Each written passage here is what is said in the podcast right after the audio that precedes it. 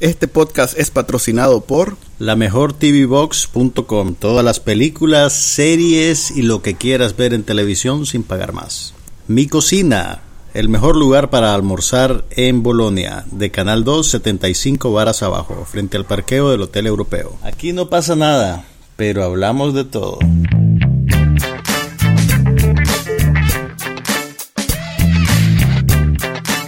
Podcast sobre cine, TV, tecnología y todo lo demás.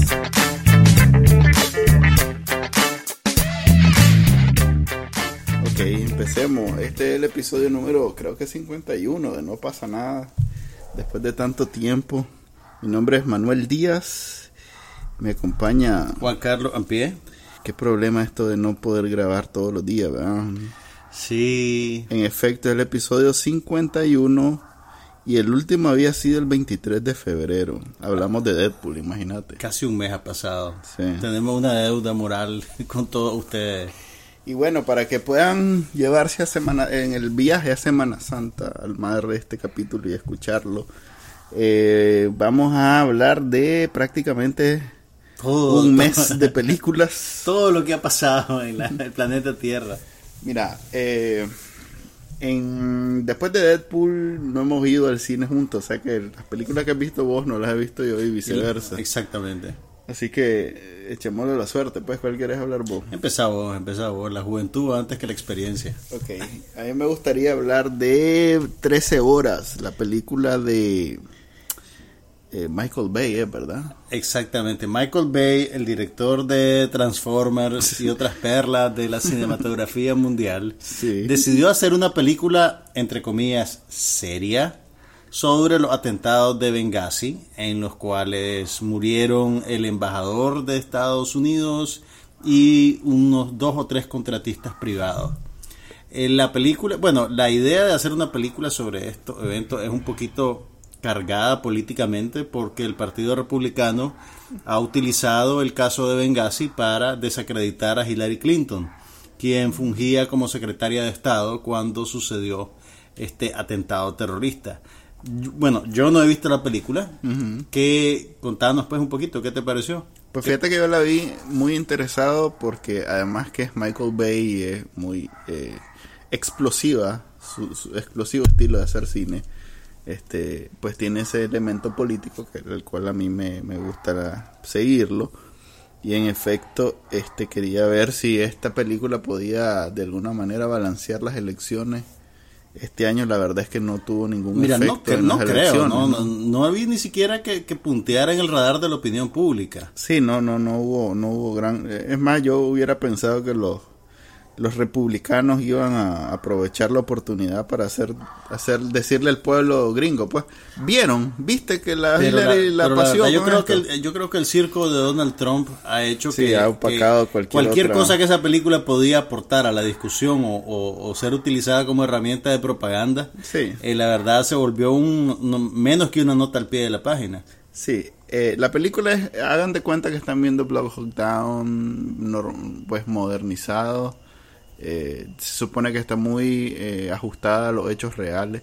Mm, Michael Bay, sí, como, lo- como los carros que se Por eso, transforman hasta en cierto, robots. hasta cierto punto pues. no y eso no es nada que el maje recicla no viste que una- alguna vez viste que le sacaron una escena de los Transformers que era de la isla te acordás de aquella Sí, película sí, que sí, hizo? claro, que, que por cierto, de las películas de Michael Bay, esa es de las que más me ha gustado. Ok, hay una Todo el mundo la odia, a mí me gustó. es horrible hay una escena que, que, en la, que, que los majes cuando salen de la isla y se van a la ciudad y hay unos choques en autopista y no sé Ajá. qué hay una escena de esa película Que la- que la la- ocupa igualita tal cual en los Transformers Eso se llama uso responsable de los recursos, si ya la filmaste. Puede Mira, irónicamente, esta no es la primera vez que Michael Bay hace una película basada en un caso de la vida real. Pain and Gain también estaba basada en un caso de la vida real, un crimen perpetrado, una ola de crímenes realmente perpetrado por un par de físico-culturistas fracasados en el Miami de los noventas. Pero bueno, la película, ¿vos detectaste alguna agenda política? ¿Está creada, digamos, para socavar a Hillary Clinton realmente? Fíjate que a mí me llamó la atención que su actor principal, este John Krasinski, Eh, su única entrevista que vi sobre la película fue en el Daily Show. Entonces cuando vi eso dije, ah, ok. O sea, quieren venderla como, quieren neutralizar cualquier ah, agenda política republicana. Sí, porque el Daily Show es progresista y no necesariamente conservador. Entonces eh, ya, ya me esperaba yo que no fuera tan beligerante políticamente. Pues. Eh, en realidad que en por eso la comparo con Block Hawk Down, que es una película de acción sólida, eh, aparte del asunto de la política. Es una película de soldados, pues es una película de guerra. Es una película militar. Así es. Esta es una película militar también. Okay. Este, Pero Michael Bay no es eh, sí, no, Ridley Scott. Sí. Eh, tal vez este no, no hay aquella profundidad de personajes que puedes encontrar en, en cómo se llama en Black Hawk Down. En realidad que es memorable alguno de los personajes que aparecen ahí. De hecho, creo que es la mejor la, la, la primera y mejor B en donde notas la diferencia entre las diferentes eh, alas del, del ejército gringo, pues donde ves a, a los Delta contra, a, comparado con los Rangers y ves cuál es la especialidad o cada uno a qué se dedica. Uno. Eso en Block Hawk Down. En esta igual ahí, eh, como son militares eh, ya dedicados a la vida civil y profesionales, son como mercenarios, pues. Lo que pasa es que es una palabra eh, fea decir mercenarios. en, teoría son contratistas privados. Pero eso es un mercenario, pues un soldado que le paga. No, sí, no, porque el mercenario opera al margen de la ley. Estos son. No, eh, mercenario es un soldado pagado. No, espérate. Déjame explicarte. ok, solo que la definición. Ok, mira. El, el mercenario opera completamente al margen de la ley. El contratista hmm. es alguien privado que es, puede ser contratado por un gobierno sin que eso represente una transgresión de la ley. O sea, ningún gobierno puede contratar a un mercenario. Y los contratistas privados trabajan para compañías que están constituidas legalmente y pagan impuestos. Esa es la diferencia. Ok, entonces ya... Más corporizado. Pues. Exacto, está corporativizado y además es legal. ¿Me entiendes? No sé si ser mercenario es ilegal per se. No, yo no digo mercenario, yo digo el contratista privado. No digo, no estoy seguro que ser mercenario sea ilegal per se. Ah, ok, yo creo que sí. Por eso el nombre de mercenario. Pero bueno, mira, a mí lo que me llamó la atención fue lo larga que era la película. Cuando, ah, no. Cuando ponderé si irla a ver o no con vos. Vi la duración y vi que duraba casi tres horas. Y en ese momento de mi agenda particular, yo no tenía tres horas para invertir en Michael Bay. Entonces, contame. clase prejuicio. ¿Fueron tres horas de tu vida bien invertidas? Fíjate que sí. Y es la única película que he visto en los últimos mm, meses. Dos semanas. Después de Deadpool, es fue la que viste inmediatamente después. Sí, fue la. Y en realidad, después de Deadpool, solo he visto dos. Okay. Este siendo una o sea que la opinión de Manuel en cuanto a esta película está matizada por esas condiciones. Sí. Eh, de las dos que he visto. película en mi vida. no, de las dos que he visto, de Deadpool, eh, esta es la mejor por seguro. Pues. Me da miedo preguntar cuál fue la otra. Eh, London Falling, que es la que está Sí, esa en realidad que es muy mala. Pero bueno, no nos adelantemos. Ok, todavía es una película de horas, ¿la recomendarías? sí, es una película de soldados, si les gusta esa, esa trama, no van a encontrar eh, gran, gran, grandes personajes, pues. este De hecho, eh, creo que esta concesión que se le da a este muchacho Kaczynski, Klasinski, creo que le quedó, le quedó, la, le quedó grande, pues no, no es Imagínate que el que más brilló fue Pablo Schreiber, el pornstache. El, Ajá, el, de, Orange is the New Black. Black. Salía como soldado en, en la serie cómica de, de, HBO, The Brink. The Brink, y que ahí sí brilla. Ahí sí realmente. No, aquí, aquí, aquí, hace básicamente ese mismo personaje. Pero en serio.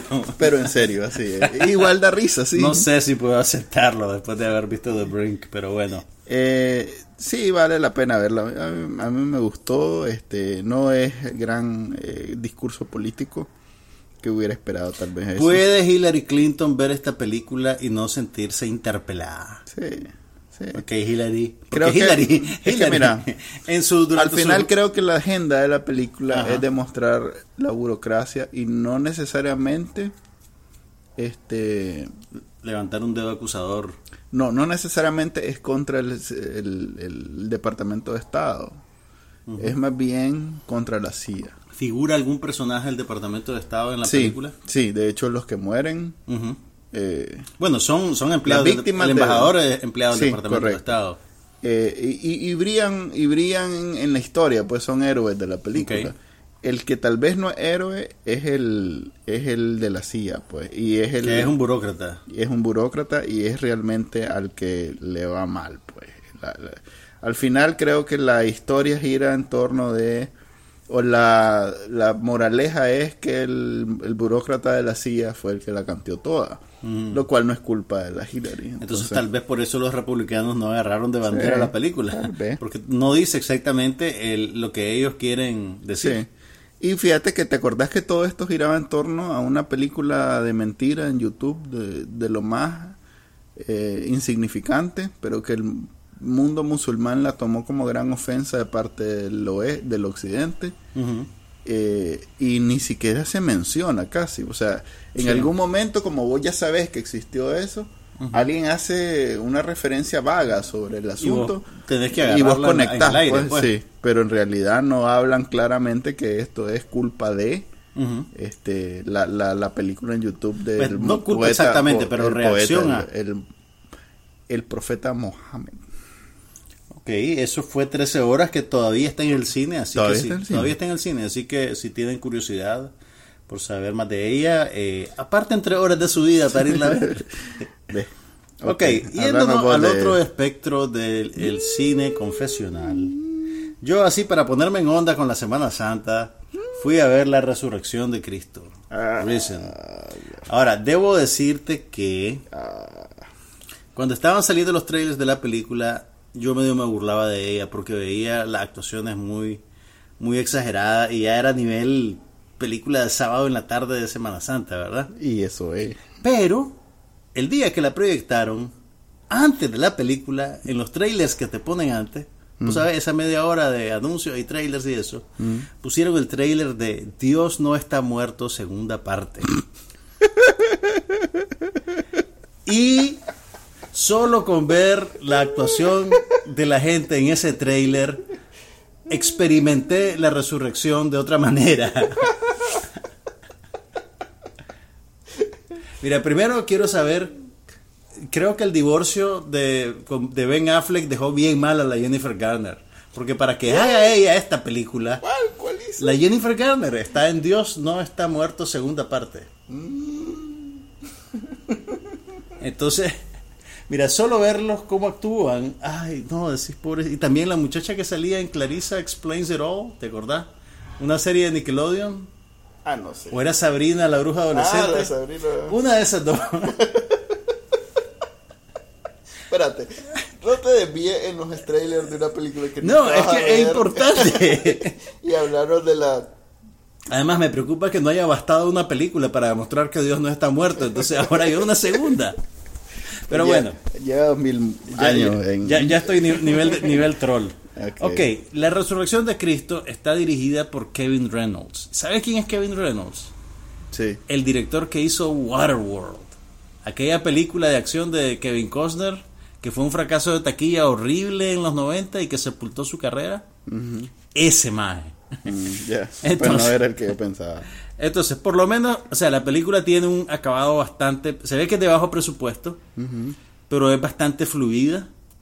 Y su primera parte, o sea, te estoy hablando de los primeros 20 minutos, es interesante el concepto que ponen sobre la mesa. Todo está contado de vista desde el punto, todo está contado desde el punto de vista de un tribuno romano que es como el cachimber de Pilato, y sí, Pilato sale lavándose las manos, cuando le dice, mira, ¿por qué te reí? Me parece tan infantil todo Ok. Pilato le manda a este brother a terminar de ejecutar la crucifixión de Jesucristo. Que te lo pintan en ese momento, pues, como un maje que solo anda creando problemas una semana antes de que llegue el emperador ahí. Entonces, ¿Cómo es que se llama la película? Risen en inglés. Ah, Ryzen.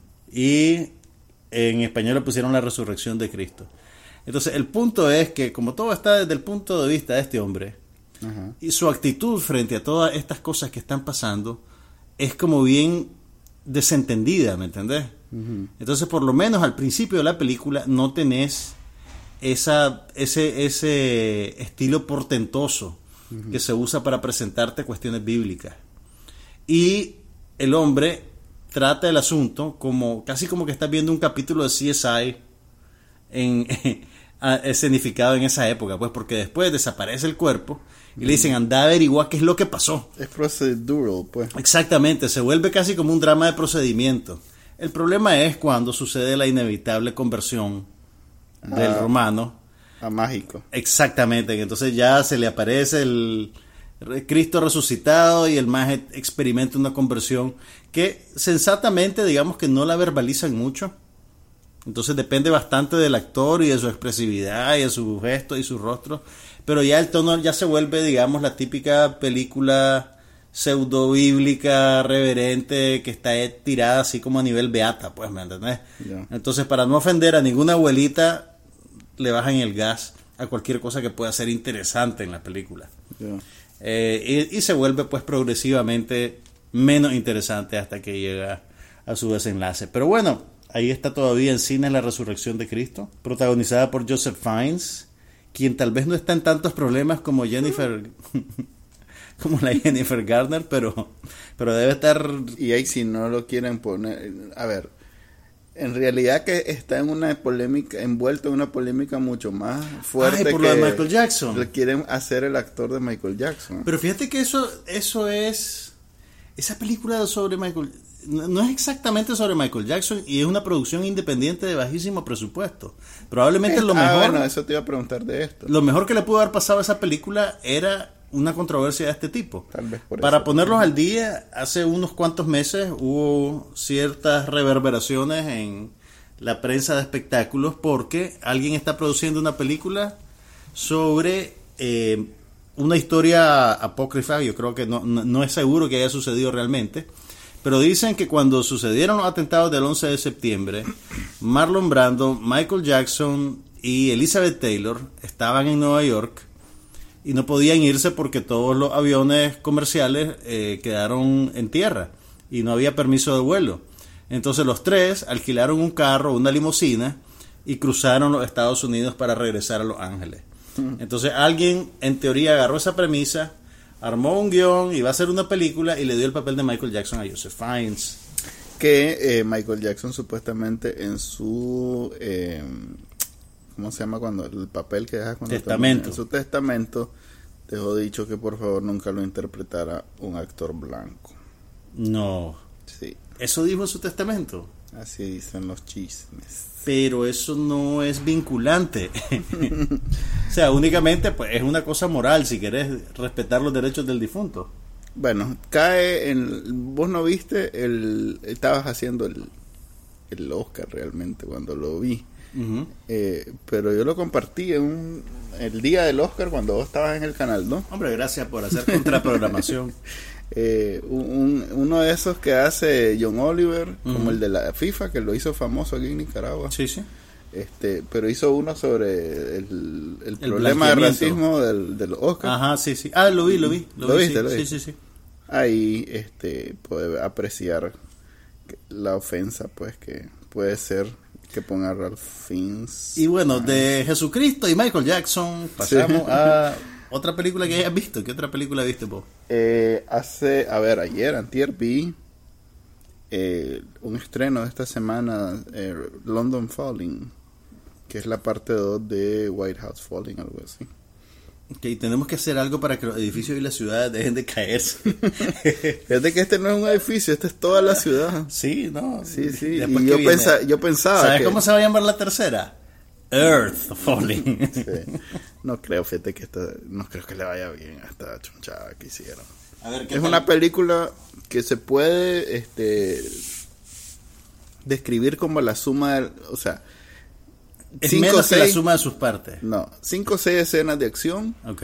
y los pedazos de película que unen a esas cinco o seis escenas son totalmente descartables, pues. Eh, es a nivel de A propósito de eso, vos sabes que John Ford, creo que era John Ford, pero un gran director de la época dorada de Hollywood, decía que lo único que tiene que hacer un director es una película con tres buenas escenas y ninguna mala escena. Sí. Aplicando esa máxima, es, esta falla. Sí, sí. Ok. Sí, eh, todas son malas escenas, incluyendo la... Pues, son... Es, a ver, es una acción bastante... eh, Estrepitosa, así no, grandota. no, no, no, no, es más... Exagerada. eh, de- de lo Hiperbólica. más- De lo más genérica en estos días. Ok. Sí, en realidad que no... Y los fans de Gerard Butler, no, no, ni para ellos. Mira, se ve que... eh, Grita en algún momento esta es esparza con un calzón de cuero no, en cámara lenta. Hablas más cuando no has visto la película cuando la has visto. este, esta película debía ser que tercerizaron los CGI a Indonesia, a un lugar así. No. pues, sí, eh, eh, tal vez en los 90 hubiera sido lo máximo, pues. pero hoy en día de viaje se siente que todo fue hecho en una computadora. Pues. Un, Oh. un indonesio en chinela debe estar bacanaleando con los reales de esta película. pues. ¿Quién es el presidente de Estados Unidos? Este es el de el de Batman Two Face, Aaron Eckhart. ¿Y Morgan Freeman qué es lo que hace? No Morgan Freeman hace es- Dios. no, Morgan Freeman es el vicepresidente y es en realidad el que hace el de papel de presidente porque el presidente está haciendo Pateando traseros. mm, loco. tenés que tenés que buscarte un crucigrama para mientras yo estoy- En realidad que no es una buena película, no, la premisa es- se, se, se describe en el título, no hay nada no hay nada que no agregar. hay nada que ver. Es más, yo creo que los cinco minutos que hemos hablado de ella Sí. son probablemente los cinco minutos que más han desperdiciado ustedes en sus vidas. Así es que pues, pasemos a lo siguiente mejor. Ok, pasemos a lo siguiente. Hablando de desperdicio de vida, Fui a ver- fui a ver Divergente Leal, Ah, no. que es la tercera película en una serie, en una Esta es la copia comilla de la copia. saga. Esta es, a ver, Esta esta, es- es, este la, es el la prima pobre de de, los la Juegos del prima Hambre. pobre. No, Sí, es la no, prima- no, no, no, suave. Ah, sí, perdón. Esta es la prima Esta es la The prima Maze pobre. Runner es la prima es pobre de es la prima pobre. Eso iba a decir. Ok. The Maze Runner es la fotocopia de la fotocopia. Divergente está basado en las novelas de Verónica Roth, que supuestamente son tan exitosas como los Juegos del Hambre, y se convirtió en otra serie de películas que pretenden, digamos, capitalizar sobre la audiencia que creó los Juegos del Hambre. Tomaron la terrible idea, que es culpa de Harry Potter, de agarrar el libro final y dividirlo en dos películas. No me digas. Cuando a todas luces, en esta película que debería cerrar ya todo el ciclo, no hay suficiente trama ni siquiera para una película. ¿Y sabes qué es lo más triste de todo esto? Que a mí se me olvidó. Yo fui a ver esta película creyendo que ya era la última.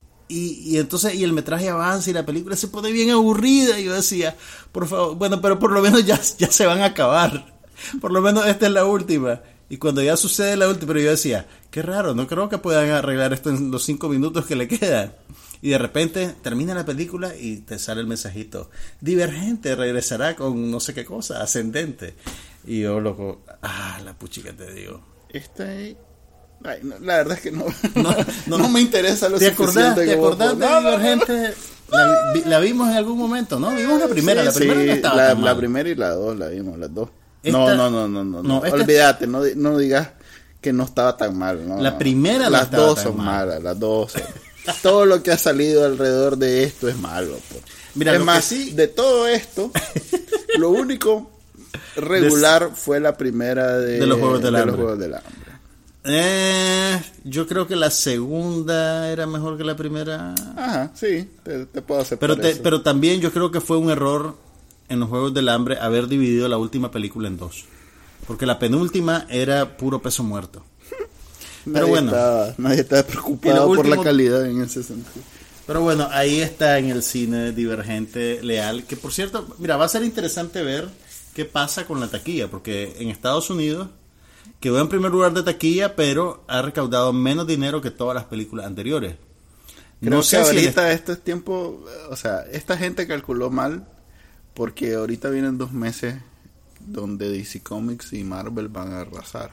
Por eso, pero tal vez no calcularon mal porque salieron antes. Sí, pero en un mes no recuperas los no sé cuánto. Mi punto es que no sé si van a hacer la cuarta película. Ah, sí, seguro. Hay un público adolescente que esta va a usar, le encanta. Y si vos sos uno de nuestros oyentes adolescentes, quiero que sepas que no somos nada condescendientes y que eso que dijo Manuel sonó muy mal, pero, pero disculpalo por favor. Este, Todos los adolescentes que nos escuchan tienen excelente, excelente gusto. Y si Bueno. ven estas películas lo hacen irónicamente. No, no, no, la, la mayoría van. Yo creo que la anterior fue la que había una grabación. No, no, no. Que un holograma. No, no, no. Tipo la guerra de la galaxia. Eh, Es que he visto ya más de una película adolescente y siempre hay como sus particularidades. Cuando vamos a esos preestrenos, algunas hacen prom- promociones, no es la palabra, dinámicas. Al Ah, inicio, donde salen. ajá. ¿Te acordás una donde salían los adolescentes en la, en la- al- antes de la película? Creo la que fue para uno de que se, del Hambre, que se filmaron tomaban sí fotos, sí. sí, sí, sí. No ah, no, si no, fue no, esa. esa fue para, para una de las de esas de, de- como la tu película favorita. Sí, por eso digo que estoy confundiendo Sí, estás con- confundiendo la franquicia. Ve, pero los adolescentes me acompañan a ver las de Adam Sandler, así que ahí estamos en la jugada. Necesitan otros referentes porque Adam Sandler es para los cuarentones. Ok. Ok, ahí está Divergente, leal, para poner a prueba tu lealtad. También se, bueno, no la fui a ver al preestreno, así que no sé qué dinámicas hubieron, pero fui a una tanda normal. Sé que pagaste por esto. Pagué por eso. Gracias por recordármelo. Ok, Pero de cierta manera me pagaron también porque hice una, un artículo sobre ella. Ya. Entonces quedamos Sí, tabla. ok. Ok, también fui al cine a ver el otro estreno de la semana, que es una película, una comedia romántica que se llama Ah, bueno. Una sí. buena receta, Burnt, protagonizada. Ok, lo interesante de esta película es que es protagonizada por Bradley Cooper y Sienna Miller, que fueron pareja en American Sniper Sí. de Clint Eastwood, pero esta película es todo lo contrario a American Sniper. Ah, sí, es mala. Eh, no es mala, es una película fallida. Y yo creo que la mataron en el cuarto de edición. Ah, Te voy a decir por qué. La película quiere asumir el formato de una comedia romántica escenificada en el mundo de la alta cocina europea. Eh, Bradley Cooper es un chef, un chico malo que hizo cosas malas y se fue en, en- así en ejercicio de autoflagelación a abrir ostras por tres años en Nueva Orleans. Pero después de tres años decide volver a Europa y redimirse ante la gente que ofendió. Y conoce, y entonces ahí vuelve a reconectar con todos sus colegas y el maje se propone ser la- ganar una estrella Michelin en un nuevo restaurante. Y Sienna Miller es una cocinera talentosa que le echa así, que vos decís, esta va a ser la chavala.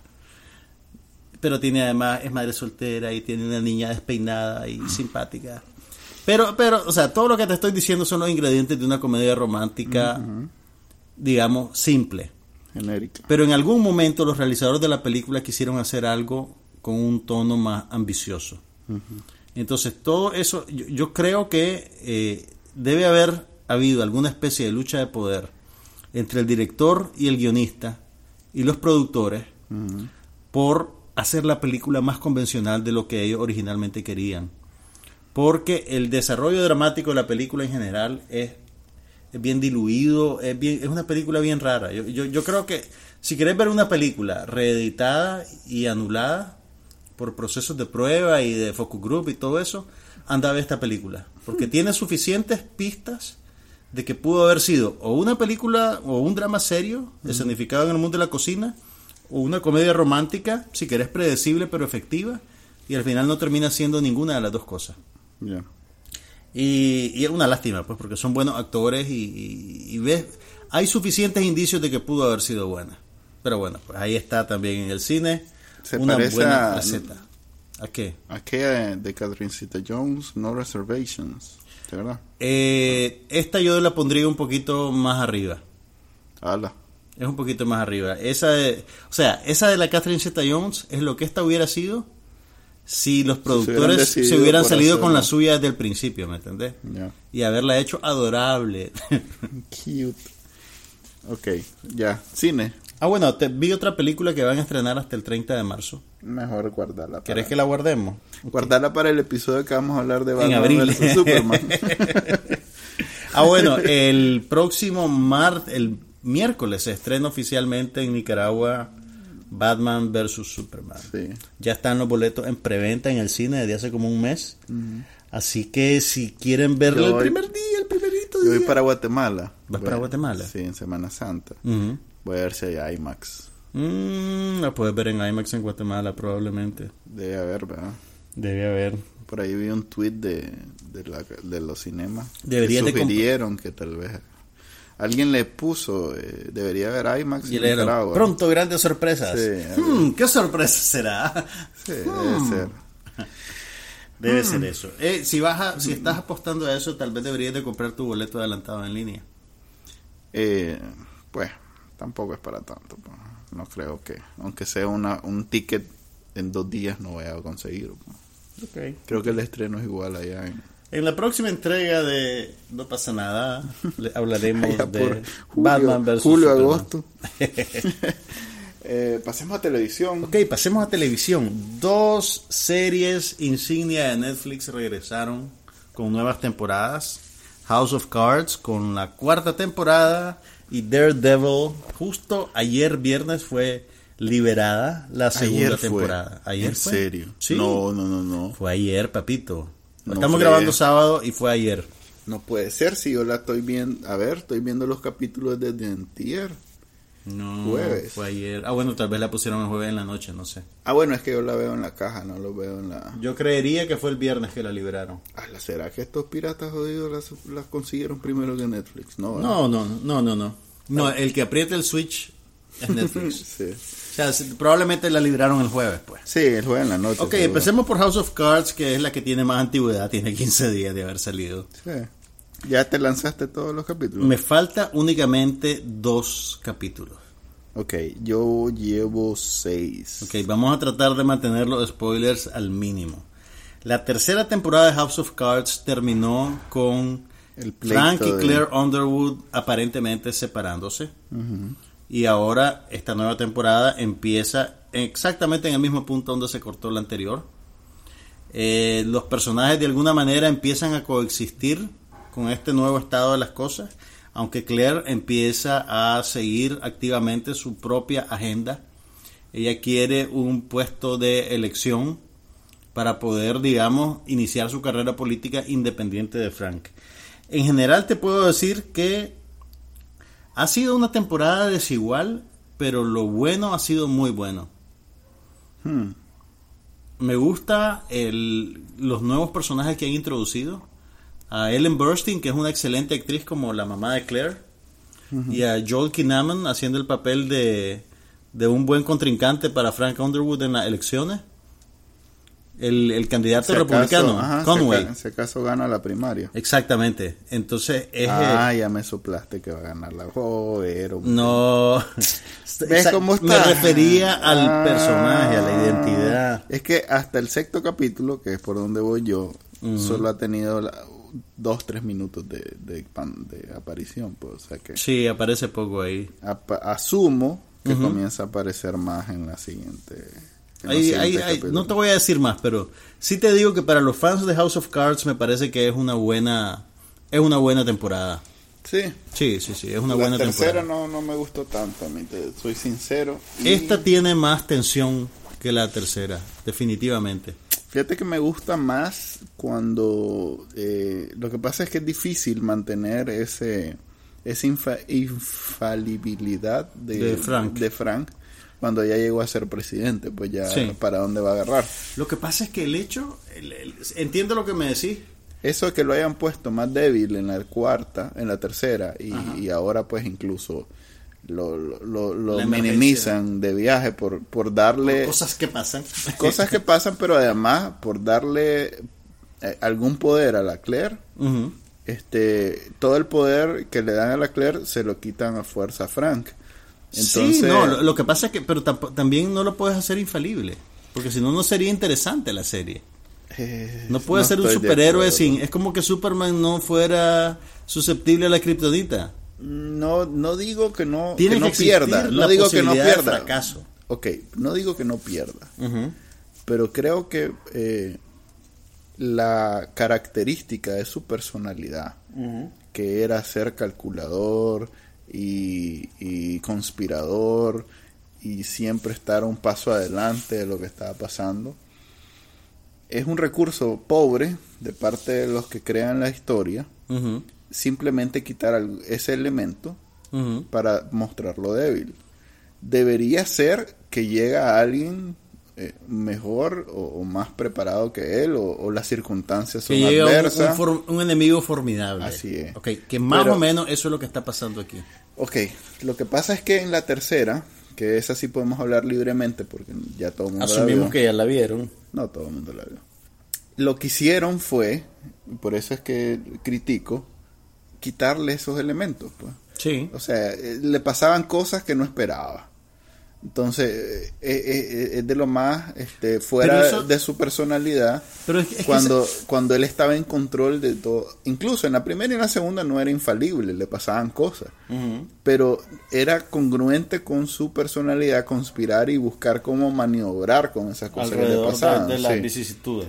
Así, en, en la tercera, ese recurso de simplemente ponerlo reaccionando a los problemas que nunca los vio venir. Pero eh, ¿sabes qué pasa? Yo creo que eso es congruente con la idea de lo que le pasa cuando finalmente logra tener la silla del presidente. Cuando vos sos oposición, por ejemplo, mm, Aquí mi querido presidente Nada Daniel Ortega. no, aquí mi querido presidente Daniel Ortega es el, el argumento perfecto contra eso. Este Mm. señor desde hace 10 años está en la- hace exactamente está- lo mismo. estamos hablando de Frank. No, del no. Daniel- del comandante presidente Daniel Ortega. Tiene, ¿cuál 10 años? 30 años este señor de hacer lo mismo. Está en campaña desde el no- 90 y...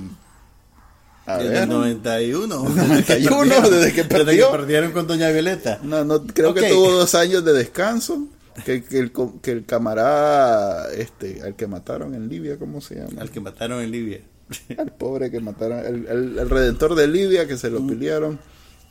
que por cierto, Gaddafi. que por cierto, no, no termino de entender Ajá. cómo esa película reaccionaria de 13 horas pudo haberse presentado en Nicaragua Ajá. cuando es de viaje Propaganda. un discurso propagandístico del imperio contra el compañero libio Omar Gaddafi. Muammar. Muammar Gaddafi. Muammar el Gaddafi. El Gaddafi. ok, pero no sé, esas son las contradicciones que nos hacen humanos probablemente. espérate, pero eh, eh, este señor eh, Espérate, ¿te- ¿seguimos hablando de House of Cards? no. ¿O estamos- A ver, si Daniel Ortega puede pasar 30 años en campaña, Volvamos a no, House of no Cards. acepto yo que Frank Underwood no pueda, después que llegó a ser presidente, decir, ok, ahora todo contra mí y yo voy a, ser la víctima de, de las Ok, conspiraciones esta cuarta más. temporada, con lo que has visto hasta ahora, ¿ha revertido la tendencia No. de la tercera? Para nada, como te digo, más bien lo que han hecho es seguir despojando de sus superpoderes a Frank para dárselos a la, a la, a la Claire. Mira, yo creo que la Claire Me siempre parece. ha sido Sí. el arma secreta. Y ha sido el... digamos que no digamos que no era no era de, eh, a ver inofensiva. Eh, tenía elementos No era un accesorio, sí no era. Sí. pero de- definitivamente el superpoder lo tenía eh, Frank Sí. y en realidad era especial ver cómo conspiraba y, cre- y iba amarrando los hilos desde muy antes. Incluso en la primera y la segunda es muy común que la pobre imagen ande perdida y que él le dice, calmate y vas a ver lo que va a pasar. Entonces, con, cuando se cerraba el círculo, entonces ella como que le decía, ok. Mira, a mí me entiendo". parece, enti- entiendo lo que decís porque había gran parte del disfrute de la serie al principio tenía que ver con el carácter del personaje y cómo el y cómo Kevin Spacey digamos le hincaba el diente ¿ves? y cuando te hablaba directamente a la cámara y vos lo veías el más satisfecho del control que tiene de la situación y de alguna Además, manera eso de romper la cuarta pared es parte eso, de... eso es común eso viene del teatro desde no, no digo, atrás. pero era parte de... Sí, es parte de su- Tan en control estaba de su mundo que tenía una ventana hacia el público. Exactamente. Entonces, eso lo fueron quitando en la tercera. Yo creo que está bien que lo vayas. eh, Pues, pero que lo, otra que serie, lo uses entonces. cada vez menos, porque se puede volver una muletilla. Pero es Y se, puede, y serie, se puede volver es- facilista. Pero es como decir, como Batman ya aburre, ahora No, pero- quitémosle la máscara y hagámoslo de, su- pero de sus tampoco- problemas personales. Pero tampoco tienen que usar el mismo truco siempre, es mi punto. No, pero sí, sigue Entonces, siendo Batman. mira, y yo este creo que- creo que cada vez es menos Frank Underwood. Mira, yo creo que la serie tiene que crecer en alguna dirección. Porque Ya. no puede estar haciendo siempre lo mismo. Mala elección, entonces. Yo creo que fue una buena elección. Porque ahora son más iguales. Claire y Frank. Y acordate que yo voy más adelantado que vos, Chele. Sí, pues, pero no me, no me parece eso, pues, no. Ok, tomen nota de la, del voto, no me parece. del- de la bola negra que le está dando Manuel, pero Sí. yo les digo que la cuarta temporada es una mejoría sobre la tercera. Lo cual no Quiero ver la quinta. Ya la hizo paste. No, pues es que en realidad la tercera es la peor de las tres. temporadas. Ok, ahora desmochate hermoso y hablame de Daredevil, que yo no he visto ni un solo capítulo. Ni uno. Y vos ya viste tres capítulos de la segunda temporada. Sí.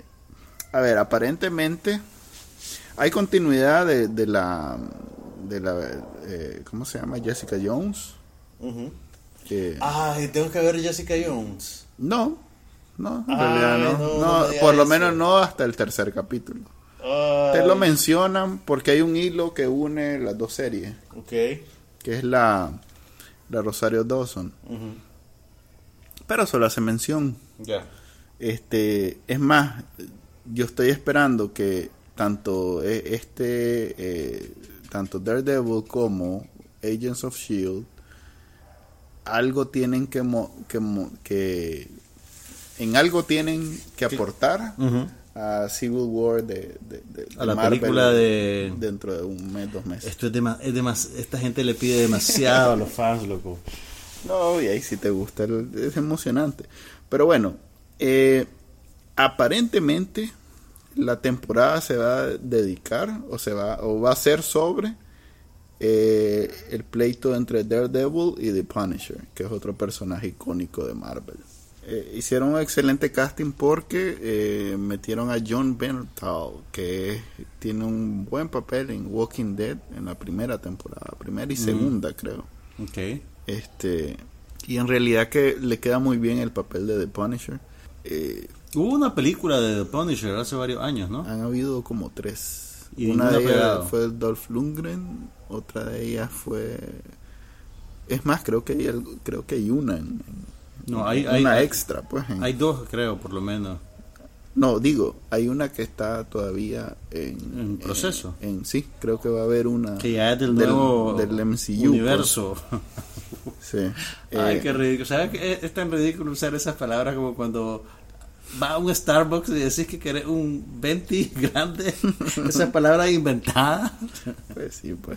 Pero bueno. Pero sí, en realidad que está, está muy buena.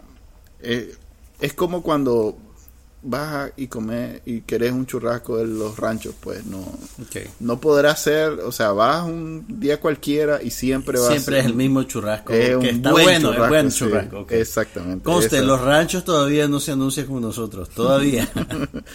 pero, pero Mira, sí, yo te, debo va- aceptarte que con todo y que estoy harto de los superhéroes y de el MCU, la primera temporada de es Daredevil, un mal mes, un mal mes para vos, entonces. la primera ahorita. temporada de Daredevil me gustó y la vi con gusto toda hasta el final. Ok. Así que le voy a dar chance a la segunda temporada. Está muy bueno. Jessica Jones, me gustó el primer capítulo, pero honestamente te digo, hay No, demasiadas eh. cosas que ver. No, No, no, no, no, pude, no pude seguirla viendo, pues no sentí urgencia No, por seguir de- conociendo la historia, pues, pero tal vez, tal vez le dé chance. La verdad es que no, no. A vos no te convenció. ¿La viste entera? Sí. Mm. Sí, porque viene pues una etapa, pero más por mantener la, la... Es más, fíjate que... Eh, Por la- tener de qué hablar en el podcast. no, porque a mí sí me gusta mantener, eh, encontrar Las conexiones las entre conexiones entre una serie y la película y eso. Ok. Es más, la, la eh, Agent Carter, la, Vos sos el que la sigue viendo. Dice que es Oíme, mae. Oíme, eh, es muy mucho para alguien como vos, pues que no le interesa el MCU. En Eh, realidad yo no le intereso al MCU porque no han hecho nada por mí. Ok, eh, es quizás eh, la serie más digerible fuera del mundo ese del, del Marvel y los superhéroes y los Avengers y todo eso. Porque es una serie de- basada, o sea, o se desarrolla en los 50, 60. eh, O sea, cuando yo era joven. Sí, es de tus tiempos. De no quería tiempo. decir, eh, pero bueno, es de tus Ay, tiempos. qué nostalgia. Eh, tratan Cuando, de... no- cuando la televisión estaba empezando y era en blanco y negro. Así es, cuando los colores eran No la gran... eh, así decía mi abuela. Que sea colores, me decía. Este, Porque para atrás ni para agarrar impulso. Ese era su único requerimiento, que sea colores y que no, y que no sea triste. Tu abuela era una mujer adelantada para su época porque eso es lo que Sí. dice todo el mundo ahora. Sí. Ah, pues sí, entonces, eh, véanla, porque si les gustó la primera temporada de, de Daredevil, la segunda es una continuación Mira, ya que estamos, exitosa ya que de- estamos hablando de las dos series de Netflix. Creo que he visto demasiado rápido House of Cards. Sí, Pero no estoy convencido y, y- y no sé, quisiera que me duraran más las series que me gustan. Te lo digo porque ahorita eh, terminó ya Downton Abbey, que yo sé que a vos no te gusta, pero teneme paciencia. a mí. Terminó la sexta temporada de Downton Abbey y era la última además, nueve capítulos. Ok. Y fui viendo un capítulo por semana. ¿Y te gustó eso? Y eso, fíjate que yo no sé si es porque estoy condicionado, porque crecí viendo televisión episódica de frecuencia semanal, o si realmente hay algo tal vez en las conexiones del cerebro que hacen que disfrutes más. más una narrativa de este formato particular de esa manera. Eh, también hay algo de que, puchica, digo, ahora voy a tener que esperar, solo me faltan dos capítulos para terminar House of Cards. Voy a tener que esperar un año para volver a, a ver Si acaso, un no capítulo está original. seguro que- está, el, al día antes lo- de que la liberaron, confirmaron que viene otra temporada. Sí. Sí, así que hay House of Cards para el año que viene. Por lo menos hay una temporada más. Ok. Entonces, mi pregunta para vos es, ya que vos usas la cajita mágica. ¿Ves las temporadas de corrido una tras otra? Pasar de una serie a otra, ¿qué haces vos naturalmente? Mira, como ahora es un problema de falta de tiempo, eh, normalmente cuando tengo una hora, tengo como ocho series que puedo ver, ocho episodios, pues. ¿Cómo que decidís ver. qué ves? Eh, Si hay varias series. veo veo en mi lista y la que más me llama la atención esa pongo. pues. Normalmente, si digamos quiero ver comedia, tengo un par de comedias ahí listas. Estoy viendo un reel, la que me dijiste vos, que no es comedia realmente. Es comedia negra. No, ni es comedia negra. Es, si ustedes Es quieren ver hasta qué, hasta, hasta qué Lo más punto- bajo del ser humano. Sí, qué tan profundo puede llegar el ser humano, vean es- esa serie que Es buenísima. O sea, si ustedes son alguien susceptible a malas noticias y que se deprime, no vean Pero es una buena serie. o no. Sí, pues, pero Ok, mi punto es. tenés que ser muy cínico para no que no te afecte como, como persona, pues. Ok, ya que nos vamos a poner personales. ok, pero entonces vos estás viendo varias series al mismo tiempo. Así, Sí. cuando cuando tengo suerte. Ok. A veces, por ejemplo, hace como un mes me quedé sin capítulo y tuve que empezar a ver algo que tenía rato de, te- de existir, pues entonces podía agarrar, no, me puse a buscar series. pues. Ok. Así fue que vi aquella inglesa de, de- que no la continué, pues ahí la tengo esperando ver el capítulo, Fíjate que a mí las series se me están volviendo cada vez más como un libro, como una novela. de Hay verla gente de que- un solo. Sí, de verla. Hay gente que. Bueno, si es una serie que ya lleva rato o es de Netflix, puedes hacer eso. Claro. Pero yo cada vez tengo menos opción de eso, pues porque hay gente que ¿qué puede, voy a ver? Hay gente que puede leer varios libros al mismo tiempo. Yo nunca, yo nunca he podido. Siempre tengo uno y Ahorita lo es por- termino antes sí. de agarrar otro. Ahorita es por necesidad que veo, pues porque van saliendo. The Good Para- Wife es un capítulo a la Para que semana. estén claros de nuestras Dead es- prioridades. Sí. Es una necesidad. Pues es una necesidad de ver uno por uno, Ujú. o mejor dicho, no es una necesidad, es algo que no puedo evitar Ujú. porque eh, eso es lo que, o sea, así lo distribuyen los canales todavía. Pues. Ok, entonces Unreal, ¿qué te parece? Porque, o sea, ¿te gusta o no te gusta? Ya no lo acabamos de decir, No, yo sé, es lo más quiero- profundo. Ok, o sea, entiendo lo que decís y tenés razón. La pregunta es, ¿la serie te gusta o no? Mm, sí, sí me gusta. Mm, no sé, la, este... Sí, sí me gusta. No, no, no, no, no la podría recomendar. ¿No la recomendarías? No la recomendaría a nadie, pero Vos sabés que está en la lista de las 10 mejores series de televisión del año pasado, generada por el American Film Institute. sí, pero Ahí te, ahí te dejo ese dato, Chele, aquí, ve, ahí, ahí te lo dejo. pero es como el mi pie izquierdo que ganó Oscar y es muy pues, muy galardonada y todo eso, pero no le recomendaría a nadie ver el pie izquierdo, pues. Ok, eso es eso. Te- o vos sí pensás que el pie izquierdo es una experiencia Era una buena película, a mí me gustó. eh, a- independientemente de su calidad como pieza creativa fílmica Volvemos a tu, a tu, es a tu como tema contra el experiencia drama. no pero como experiencia te es parece una, una, buena experiencia, experiencia edificante que enaltece el espíritu humano. no Prix. es una experiencia Ya, triste ustedes ya vida. saben de dónde venimos los dos, así que pongan eso en contexto. Ok, Ok. En tecnología, este... Suave, espérate, tengo ¿Qué- un qué comercial. Oh, Entrevisté a. Eh, ¿Conoces a Alejandro Ernesto Martínez? Sí, director de fotografía nicaragüense que vive en Los Ángeles. Así es. Que ganó un Oscar estudiantil en el 2015, el mismo año que fue nominado Gabriel Serra para un Oscar. Él fue nominado junto con otros compañeros de clase a un Oscar estudiantil que lo pues la academia lo hace para los que todavía son estudiantes y él Sí. estaba saliendo de la universidad y ganaron ese año. Ay, qué bien. Sí, hombre. Con un corto documental igual que Gabriel. Eh, y ahora están haciendo la versión extendida. Pues, Están haciendo un largometraje. un largometraje basado documental. En el cortometraje. basado en las mismas personas que hicieron el corto, que es una bailarina ciega brasileña. Es una historia de esas muy conmovedora, inspiradora. Como mi eh, pie bra- izquierdo. Sí, ajá, pues. Pero no, no triste como mi pie izquierdo que el pobre madre no podía. Pero bueno. El hombre triunfó como pintor, pero bueno, estamos. La película, el proyecto de Alejandro Martínez, están a- ahorita tienen una campaña, ¿no? Para recaudar Sí, eso fondos. es lo que iba a decir, que de aquí al miércoles todavía, miércoles o jueves, todavía se puede donar para que la película tenga un soundtrack hecho en, este, ¿cómo se llama el estudio de, de, de Lucas? THX.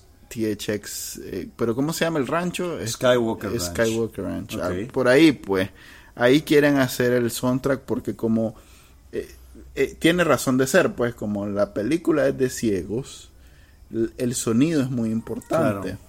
Entonces están tratando de ser muy eh, cualitativamente muy elevado el sonido también porque quieren que lo vean los ciegos. Ahora, y eh, esas cosas también son importantes para una película que aspira Ah, no, a claro. tener distribución comercial. O sea, ah, no, claro. tenés que Cualquier tener- película debería aspirar a tener la un mejor manufactura posible, los mejores recursos. Es más, eso es la, eso es lo que yo siempre sé. Cuando una película está financiada, es, tiene un buen sonido. Cuando Así tiene- que ya saben, esta es una buena oportunidad para apoyar a los artistas nicaragüenses. Ustedes que son sensibles a los artistas nicaragüenses, este es un buen momento para hacer algo al respecto. ¿Dónde, dónde se puede ejecutar la donación? ¿Cómo funciona? Ok, ¿Con qué pueden página? ir al sitio web de la película que se llama Stars Doc, como Stars de estrella, ¿verdad?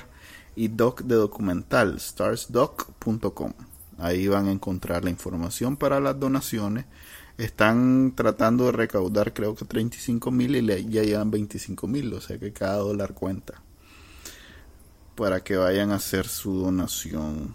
Eh, y en realidad pues el man Ica y está haciendo películas en Hollywood.